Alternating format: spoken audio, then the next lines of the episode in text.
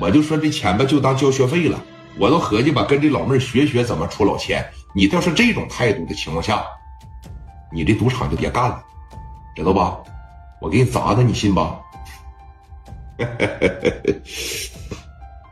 你要是想砸，你尽管砸呀。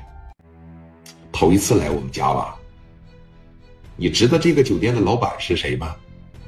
听说过川帮吗？川帮，我没有听说过，啊。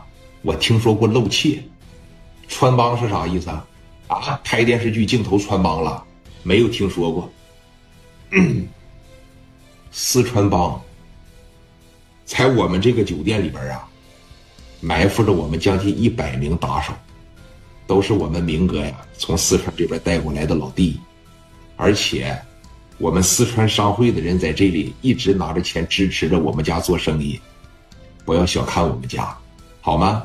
在这个地方闹事啊，你只能说碰得头破血流，好不好？就你这三四个人呐，一人一口唾沫都淹死你了，知道吗，先生？请便吧。有钱了以后再接着来，没钱呢，以后不要再上局了。就你俩这心态呀，你们俩呀也耍不了米儿，听明白了吗？行啊，嗯，跟你爷爷玩这一套是吧？啊，行了。啊，你要是玩这套业务，我就知道应该怎么对待你了。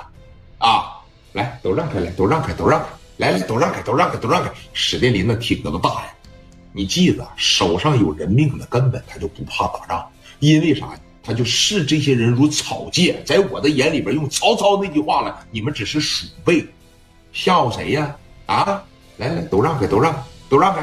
这帮人这一让开啊，史殿林。直接朝那女孩头发上啪的一抓，起来！一说起来，给那女孩一把就来地上了。那些人，哎，什么意思啊？什么意思啊？告诉你们啊，老子他妈叫史殿林，我是聂磊的兄弟。一说完这个，刘毅从后边噌的一下子给小卡华就蹬出来了，朝着这店总的大腿上。这哥俩打牌真不行。刚才一说打牌吧，咱把史殿林和刘毅给埋汰坏了。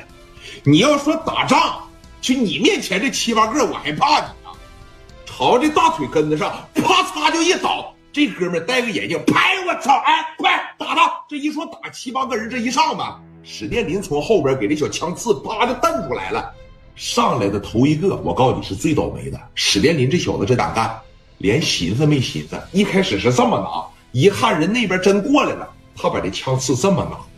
我问问你。要是这么往下搂你一刀，哐嚓！要是搂你胸口，这个人就没活，对不对？就是你死不了，给你扎正当间，要么骨膜给你穿刺，当时你就是个血气胸啊！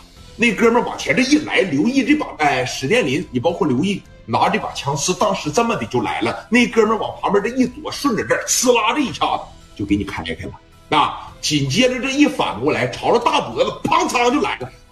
这帮人没事了总练。这哥们当时这一疼，往后这一躲，朝着这儿趴着，又给揽开个大口子，拿大拳头，砰的一拳就给你撂倒一个。后边那六七个吧，就有点不太敢上了。这哥俩人手拿个小家伙事在这来，过来来过来。这小子在这捂个大腿，那店总吧，拿着对讲机就要往楼上摇人这刚把对讲机拿出来，史殿林往前这一步，朝着手上，操，啪着，哎，对讲机一掉嘛。